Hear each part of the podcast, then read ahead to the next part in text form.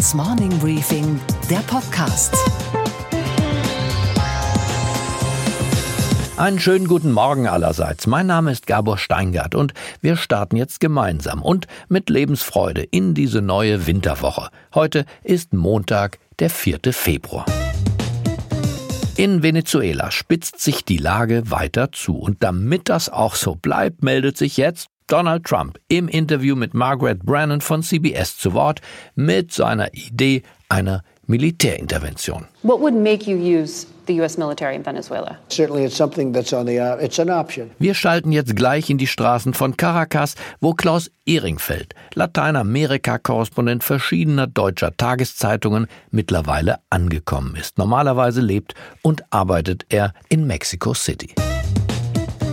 Unsere Themen heute. Massendemonstrationen für den amtierenden Präsidenten, Massendemonstrationen für den Oppositionsführer und mittendrin Klaus Ehringfeld. Es ist eindeutig, dass die Reihen ganz langsam aufgeweicht werden. Man muss sehen, wie lange Maduro diese Allianz für sich noch hinter sich halten kann, die Allianz der Militärs, die im Augenblick noch hat. Gleich hören wir seine Einschätzung der neuen Lage. Außerdem, die amerikanische Regierung bedrängt die deutsche Wirtschaft und Angela Merkel beim 5G-Ausbau, also bei diesen schnellen neuen Telekommunikationsverbindungen auf Produkte und Dienstleistungen des chinesischen Konzerns Huawei zu verzichten. Vorsicht, Spionagegefahr ruft man in Washington. Aber was ist davon zu halten, das wollte ich von Georg Maskulo wissen, dem Leiter des sehr erfolgreichen Teams Investigative Recherche, das gemeinsam von NDR, WDR und Süddeutscher Zeitung betrieben wird. Wir haben schon während der NSA-Affäre lernen müssen,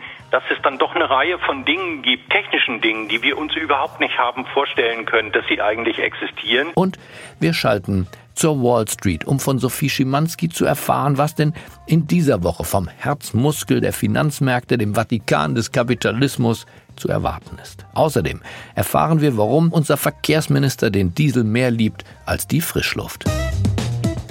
Was für viele Umweltschützer die Honigbiene, der Feldhamster und der Seeadler sind für CSU-Verkehrsminister Andreas Scheuer der Dieselmotor und der dazugehörige Dieselfahrzeugbesitzer, nämlich eine schützenswerte Spezies.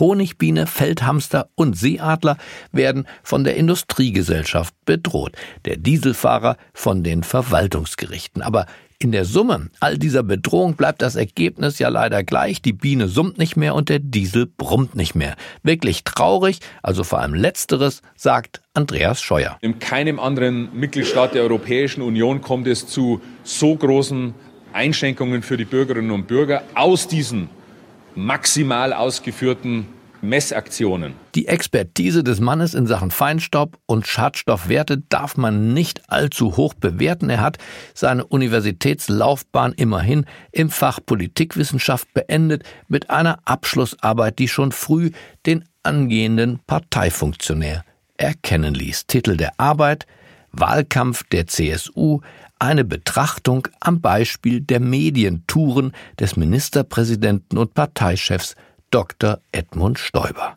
Na Donnerwetter. Das führt uns aber direkt zum Motiv seiner Intervention zugunsten der Dieseltechnologie.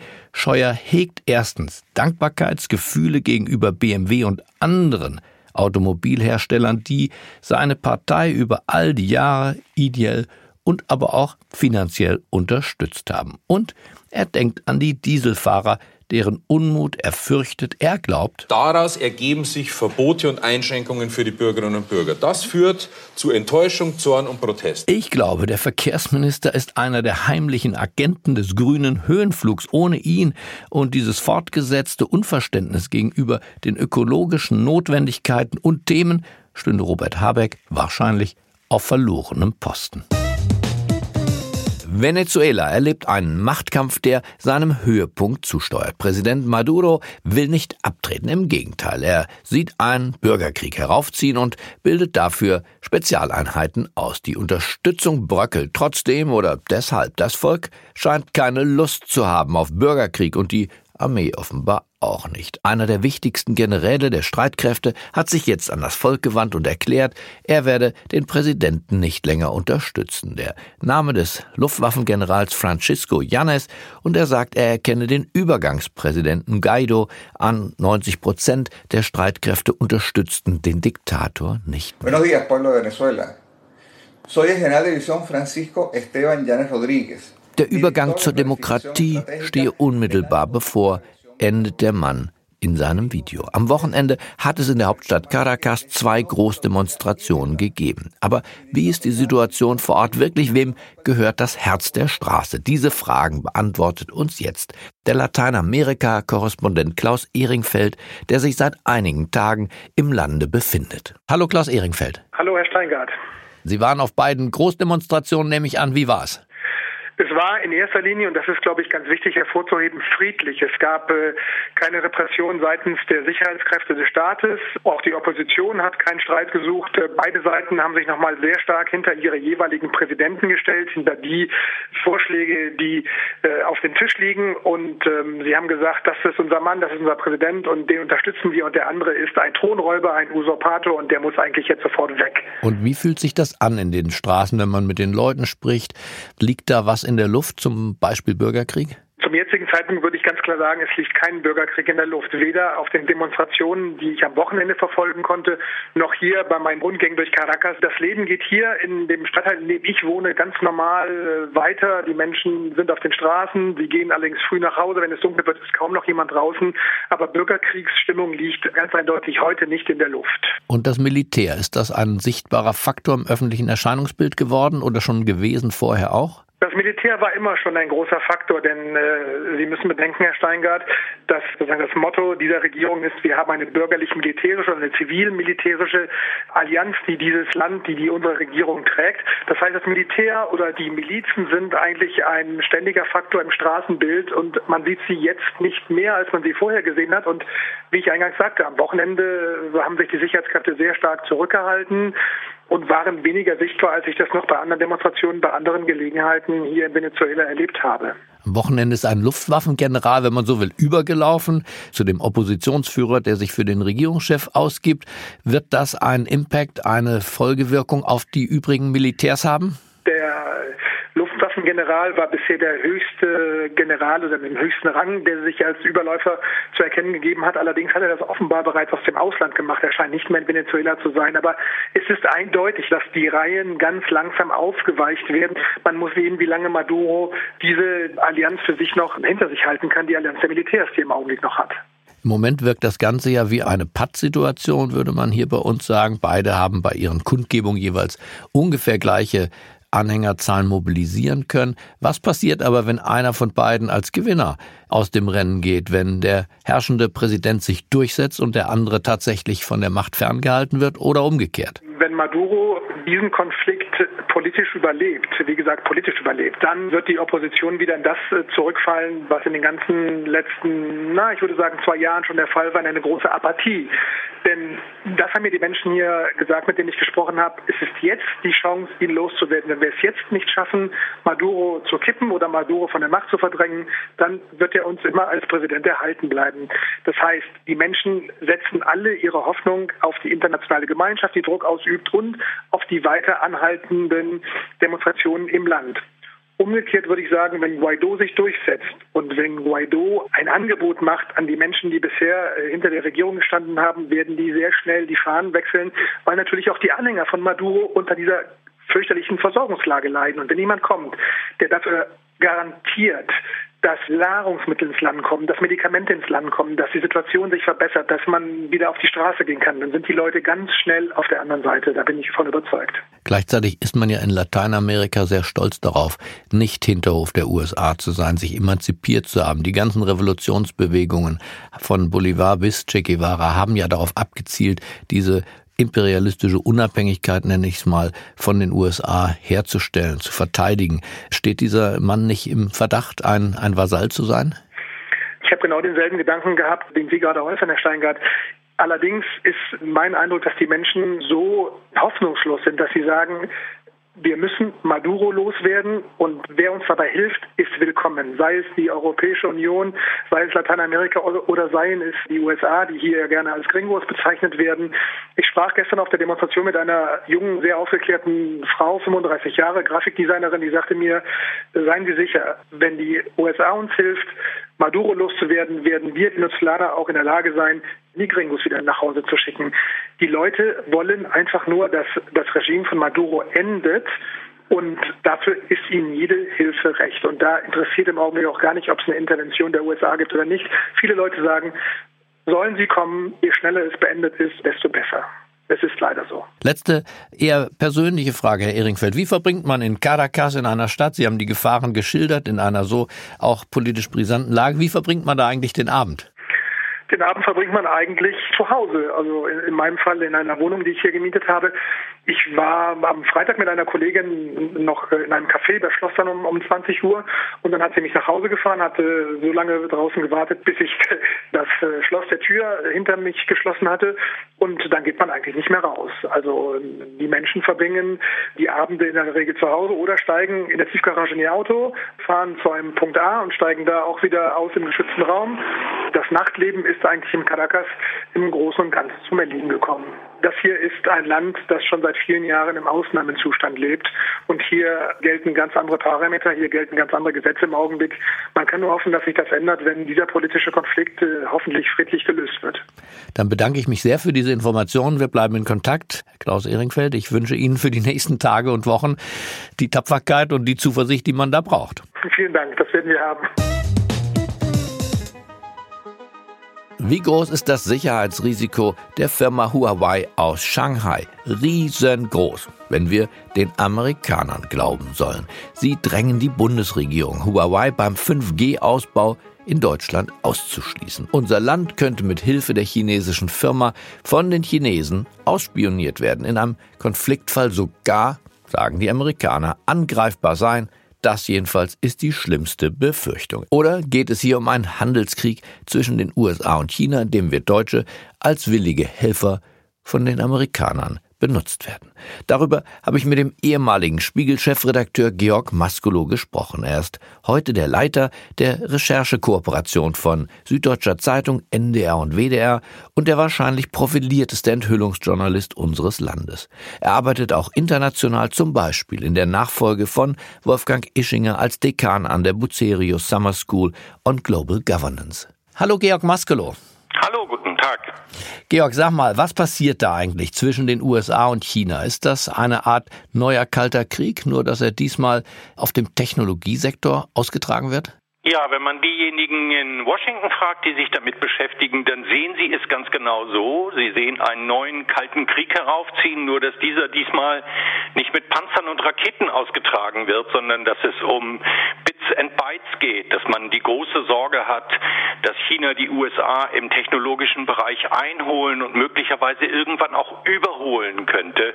Und die USA, die ja nun als Erfinder des Internets eine Menge davon verstehen, von welcher Bedeutung es ist, die sagen, wer im Informationsbereich die Vorherrschaft haben wird, der hat für Jahrzehnte einen militärischen, nachrichtendienstlichen und ökonomischen Vorteil. Wie ist denn für euer Rechercheteam die, die Sachlage?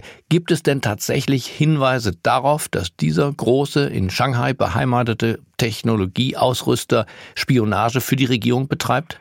Man muss sagen, dass bis heute man nichts hat finden können. Die Briten beispielsweise haben schon vor Jahren Huawei aufgefordert, und sie bekommen das auch, äh, Quellcodes zur Verfügung zu stellen. Huawei darf in Großbritannien auch Wartungssoftware nicht selbst aufspielen. Also man muss sagen, diese, diese vermuteten Lücken, die da drin sind, die hat bis heute niemand gefunden. Und gleichzeitig wissen wir allerdings auch, und deswegen hören alle hin, wenn die Amerikaner mit dieser Behauptung kommen, dass, wenn man so will, in der Cyberwelt den Wettlauf zwischen Rüstung und äh, Geschoss noch immer das Geschoss gewonnen hat. Man weiß aus den Snowden-Unterlagen, dass es Methoden gibt, die ungeheuer schwer zu entdecken, möglicherweise gar nicht zu entdecken sind. Und so argumentieren im Grunde die USA heute auch. Was hat es denn mit dieser sogenannten Kill-Switch auf sich, einer Technologie, mit der man praktisch ein Land wie das unsrige oder auch nur den Produktionsapparat unseres Landes lahmlegen könnte? Ja, auch das muss man sagen, hat bis heute niemand gefunden, aber man hat damals damals in den Snowden-Unterlagen beispielsweise Unterlagen entdecken können über, wenn man so will, einen, einen Katalog von Maßnahmen, von Möglichkeiten, die die NSA zur Verfügung gehabt hat. Und ein New York Times-Kollege schrieb damals, das seien Sachen, da sei selbst James Bond neidisch geworden. Wir verlassen uns alle auf diese Technik ähm, für unsere Wirtschaft, für unsere Gesellschaft, auch für unsere Demokratie. Und gleichzeitig wissen wir, dass diese Technik in großem Umfang störanfällig ist. Das Netz ist heute überall in der Welt nicht so sicher, wie es eigentlich sein könnte. Und einer der Gründe dafür ist, dass Staaten das Netz auf der einen Seite sicher haben wollen, aber auf der anderen Seite den militärischen und nachrichtendienstlichen Vorteil, den sie selbst daraus ziehen können, den wollen sie nicht aufgeben. Wirklich sinnhafte Verhandlungen, Diskussionen über die Frage, was tut man sich an, was tut man sich nicht an, wie verhindert man solche Auseinandersetzungen, in denen das Schlachtfeld dann ausgerechnet die wichtigste Technologie unserer Tage ist, die gibt es bis heute nicht. Ich halte das für bedauerlich und schädlich. Und wie würdest du denn einschätzen die Tatsache, dass vielleicht die Amerikaner die Chinesen beschuldigen, eine Art Wirtschaftskrieg, Spionagekrieg zu führen und in Wahrheit selber mit Intel, Cisco Systems ein Interesse daran haben, unserer Volkswirtschaft, ich sag's mal harmlos, näher zu rücken und auch in die Eingeweide deutscher Produktionsgeheimnisse vorzustoßen. Wie, wie groß darf man denn dieses Interesse der US-Geheimdienste einschätzen? Ja, manche in der Telekommunikationsindustrie weisen genau darauf hin. Sie erinnern daran, dass während der NSA-Affäre bekannt geworden ist, dass amerikanische Geheimdienste zum Beispiel Cisco-Router aus der Produktion herausgenommen haben und äh, diese manipuliert haben. Ja, die Amerikaner machen immer einen Unterschied, auf den sie verweisen. Sie sagen, ja, wir spionieren auch, aber wir machen nicht das, was die Chinesen machen. Das, was wir herausfinden, das bekommt unsere Regierung und unsere Regierung erfährt beispielsweise auch politische Geheimnisse aus Berlin. Aber wir reichen nichts von dem, was wir erfahren, an amerikanische Unternehmen weiter. Also selbst wenn wir von einem Produktionsgeheimnis von Airbus wüssten, dann verbietet unsere Gesetzeslage uns solche Informationen an Boeing weiterzugeben. Wenn es um China geht, so argumentieren die USA, dann gilt diese Brandmauer eben nicht, was chinesische Unternehmen erfahren. Das kann dann auch der chinesische Staat nutzen. Und sie bemühen letztlich ein weiteres Argument und sagen, ja, Spionage betreibt jeder, aber vergleicht die USA nicht mit China. Mit China gibt es einen echten Systemgegensatz. Mit China gibt es eine sich möglicherweise aufschaukelnde globale Auseinandersetzung und deswegen könne man diese Dinge nicht miteinander vergleichen. Aber mancher in Berlin, der natürlich gelernt hat, wozu die NSA in der Lage ist, der guckt jetzt mit Sorge darauf, was eigentlich wäre, wenn die Chinesen über solche Möglichkeiten ebenfalls äh, verfügen würden, weil es natürlich schon schlimm genug ist, wenn ein Freund so etwas tut. Aber wenn es jemand tut, mit dem man möglicherweise ernsthafte Auseinandersetzungen in welchem Feld immer hätte, dann ist das schon unangenehm. Georg, letzte Frage. Du hast ja viel zu tun mit den deutschen Sicherheitsapparaten und auch mit den Sicherheitsexperten der Amerikaner. Befindet sich denn die deutsche Expertenkaste beim Bundesnachrichtendienst, beim Verfassungsschutz, beim MAD auf der Höhe, technologisch auf der Höhe der Zeit? Sie ist nicht so schlecht, wie man bisweilen glaubt. Aber wir haben schon während der NSA-Affäre lernen müssen, dass es dann doch eine Reihe von Dingen gibt, technischen Dingen, die wir uns überhaupt nicht haben vorstellen können, dass sie eigentlich existieren. Man muss nun mal sagen, wer die Hardware und die Software im Netz besitzt, der weiß im Zweifel auch, wie Angriff funktioniert. Wir befinden uns eher im Stadium der Verteidigung. Georg, dann bedanke ich mich sehr. Wir sind auf jeden Fall jetzt schlauer, aufgeklärter als vorher. Gern, danke. Und was war heute Nacht an der Wall Street los? Wir sind am Beginn einer wirklich spannenden Woche. Es wird viele Reden von Mitgliedern der amerikanischen Notenbank geben und weitere Quartalsberichte der wichtigsten US-Unternehmen. Damit schalten wir jetzt nach New York zu Sophie Schimanski an die Wall Street. Guten Morgen, Sophie. Auf welche Unternehmen sollten wir uns in dieser Woche ganz besonders konzentrieren? Guten Morgen, Gabor. Wir werden unter anderem erfahren, wie es für die Streaming-Plattform Spotify im vergangenen Quartal gelaufen ist, für die Nachrichtenplattform Snap, Walt Disney und General Motors. Am Donnerstag dann Twitter. Also wir haben eine Mischung aus ganz verschiedenen Branchen und von Unternehmen, deren Aktien auch den breiteren Markt bewegen können. Und dann, du hast es erwähnt, werden Anleger mehreren Sprechern der amerikanischen Notenbank lauschen, so zum Beispiel dem stellvertretenden Vorsitzenden der Fed. In der Zwischenzeit sind die chinesischen Finanzmärkte die ganze Woche geschlossen, weil das chinesische Neujahr gefeiert wird. Und es gibt den PMI, also das von der FED bevorzugte Inflationsbarometer und endlich wieder Zahlen nach dem Shutdown der Regierung zum internationalen Handel. Auch dabei die neuen Zahlen der Google-Tochter Alphabet. Was, Sophie, erwartest du? Gabo, es spricht alles dafür, dass es nach oben geht. Die Frage ist natürlich, wie stark. Die Analysten, mit denen ich gesprochen habe, die gehen im Schnitt etwa von einem Gewinnwachstum von 14 Prozent aus. Und was, Gabor, geht eigentlich gar nicht? Naja, dass wir hier in Deutschland das einzige Land in der Europäischen Union sind, in dem noch für Tabak und Zigaretten geworben werden darf. Und die Unionsfraktion hält bis heute daran fest, wie eine aktuelle Debatte in der Fraktion zeigt. Die Zeiten des Marlboro-Mannes, der den Geschmack der Freiheit genießt, während er auf seinem Pferd durch die Prärie reitet, sind eigentlich überall in der Europäischen Union vorbei. Nur in Deutschland eben sind noch Plakate, Leuchtreklamen und auch Kinospots nach 18 Uhr erlaubt. Wir reiten den anderen hier ein bisschen hinterher. Come to where the flavor is.